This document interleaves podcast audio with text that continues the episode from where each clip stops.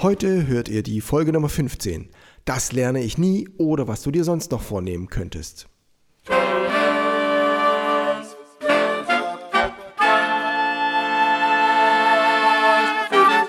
Taylors Bläser Podcast, der Wegweiser zum Lernen, Spielen und Unterrichten von Holz- und Blechblasinstrumenten.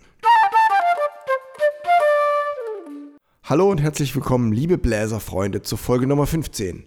Das lerne ich nie oder was du dir sonst noch vornehmen könntest. Nachdem ich euch letzte Woche sieben Tipps zusammengestellt habe, wie ihr euch zum Üben überlisten könnt, kann es immerhin sein, dass es immer noch nicht ausreicht. Ihr habt diese Tipps probiert und irgendwie klemmt es noch beim Üben, geht es nicht richtig vorwärts. Dann kann das an was ganz Wesentlichem liegen, nämlich eurer inneren Einstellung. Wie ihr euch selbst beurteilt, wie ihr selbst zu euch steht. Das ist ganz, ganz wichtig. Also ich fange mal damit an, wie ich mir das vorstelle, wenn jetzt so ein Unterricht so richtig locker, flockig vor sich geht. Da kommt vielleicht so ein siebenjähriger Schüler rein und legt seine Noten auf den Tisch, sagt, wie es ihm geht und es geht los. Er spielt die Stücke, die er letzte Woche und vielleicht schon ein paar Monate spielt und ein paar hat er geübt und ein paar hat er nicht geübt und er denkt nicht drüber nach, wie gut oder wie schlecht. Er spielt einfach und spielt noch eins und spielt noch eins und hier und da nochmal eine Stelle. Da sind auch ein paar Fehler mit dabei, aber im Prinzip macht er sich keine Platte. Dann komme ich als Lehrer zum Einsatz und muss dann rausfinden, welche Stellen vielleicht noch ein bisschen poliert werden können, welche noch ein bisschen mehr glänzen können und welche ein bisschen zurückgenommen werden und wo dann ein Tempo noch ein bisschen sich zurechtruckeln muss und wo der eigentliche Charakter des Stückes liegt. Und die Fehler, die sind dabei ganz wichtig, weil die sind meine Wegweiser. Für die bin ich verantwortlich, die rauszufiltern und zu sagen, hey, hier, da legen wir noch ein Fiss mit auf und da kommt das Achteln ein Hauch eher. Wenn du da die richtige Körperbewegung machst, dann hast du den richtigen Rhythmus und dann kommt es in die richtige Bahn. So, und das funktioniert dann am besten, wenn der Schüler gar nicht nachdenkt, wie gut oder wie schlecht er das gerade gemacht hat.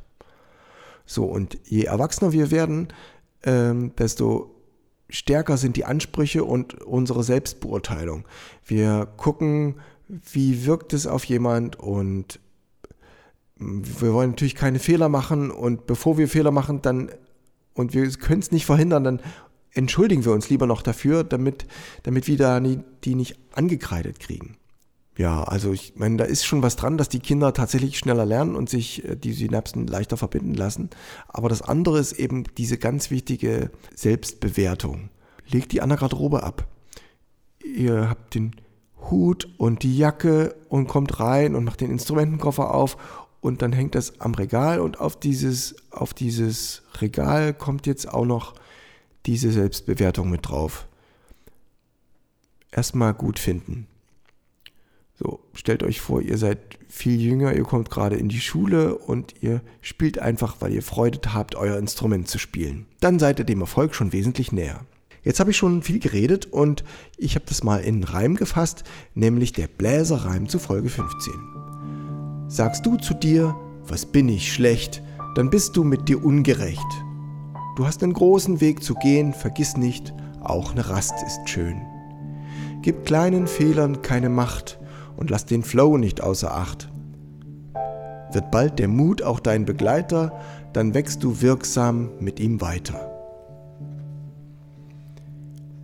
Ja, also wo kommt das her, dass jemand dann von sich sagt, ich bin zu blöd, also ach Mensch, bin ich unmusikalisch. Ah, also mit dem Rhythmus habe ich es ja so gar nicht.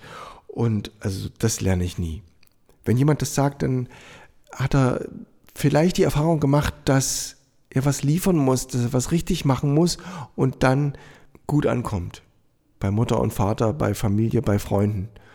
Aber wenn er das nicht tut, wenn er da nicht diese Leistung liefert, dann fühlt sich nicht gut an. Das heißt, er ist immer in der Bringeschuld, er muss immer diesen Druck aushalten, was besonders gut zu machen. Und wenn es halt sich absolut nicht vermeiden lässt, was beim Instrumentalspiel praktisch ausgeschlossen ist, man kann nicht ohne Fehler ein Instrument erlernen, dann bleibt nur noch der Weg der Entschuldigung. Oder zu sagen, ich bin ja so blöd, ich kann das sowieso nicht. Ja, das wäre jetzt auch nicht so schlimm, wenn jetzt das funktionieren würde mit dieser Entschuldigung. Aber die Entschuldigung selbst, die birgt in sich die Gefahr, dass es einen runterzieht, dass es einen schlechter macht. In dem Moment, wo wir denken, wir sind schlecht, dann werden wir schlechter durch den Gedanken allein. Können wir den Gedanken loslassen und spielen mit den gleichen Fähigkeiten, wird es ein besseres Ergebnis. Merkt euch das. Du hast einen großen Weg zu gehen, vergiss nicht, auch eine Rast ist schön.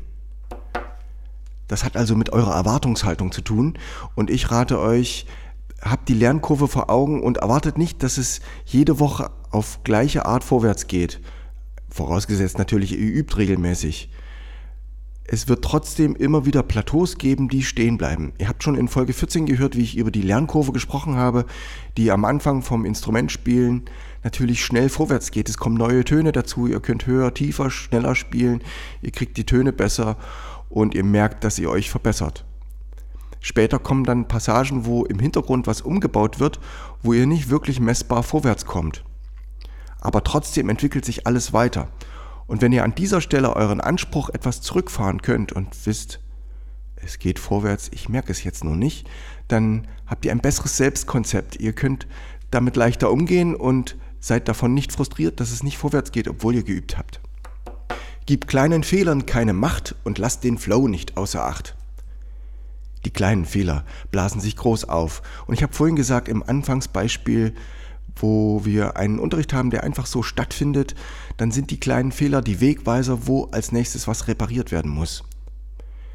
Ich bin als Lehrer dafür zuständig, zu suchen, welche Fehler besonders wichtig sind zu reparieren und andere, die kommen vielleicht später, über die rede ich gar nicht. Es wird immer auch Fehler geben, die nicht korrigiert werden können, denn es, ist, es braucht eine ganz lange Zeit, bevor ein Stück perfekt gespielt ist. Aber bevor ein Stück perfekt empfunden ist, der Weg ist nicht so weit. Das heißt, es kann mal ein kleiner Ton schiefgehen oder es kann mal was wegrutschen, aber trotzdem kriegt es eine neue Ebene, wenn ihr die Vorstellung für das Stück im Kopf habt. Und das schließt ganz wesentlich mit ein, dass ihr lieber dem Rhythmus den Vorrang gebt und im richtigen Rhythmus manchmal auch falsche Töne im Kauf nimmt. Dann kommt ihr dem Gesamtkonzept des Stückes näher und gebt den kleinen Fehlern keine Macht, dass ihr dort anhaltet und wieder von vorne anfangt. Dann würdet ihr immer wieder an allen möglichen Stellen abbrechen und das Stück noch einmal spielen und es wird nicht zu Ende gehen. Wird bald der Mut auch dein Begleiter, dann wächst du wirksam mit ihm weiter. Ja, und das ist abschließend für diese Folge ein ganz wichtiger Gedanke. Legt diese Sätze ab. Es ist gar nicht selbstverständlich und es ist überhaupt nicht leicht, wenn es ist ganz tief drin in unseren Mustern, falls wir sowas sagen wie, ach, ich bin blöd, ich bin zu blöd dazu, ich verstehe das nicht, hm, das lerne ich nie. Und stellt euch auf einen langen Prozess ein, dass ihr an dieser Stelle sagen könnt, das kann ich noch nicht, das lerne ich noch später. Ich bin gerade mit anderen Sachen beschäftigt. Das, was ich hier lernen will, das kommt so nach und nach, wenn die Zeit reif ist. Und das ist das Wesentliche für diese Folge, wenn ihr euer Selbstbild nach und nach dorthin bringt, dass ihr jemand seid, der mit Freude seine Stücke spielt, auch wenn sie noch nicht vollkommen sind. Dass ihr jemand seid, der mit Neugier seine Stücke spielt, der versucht rauszukriegen, wie kann das klingen und ist es besser schneller oder ist es besser langsamer dass ihr jemand seid, der mit Zuversicht die Stücke spielt und sich sicher sein kann, dass sich alles weiterentwickelt.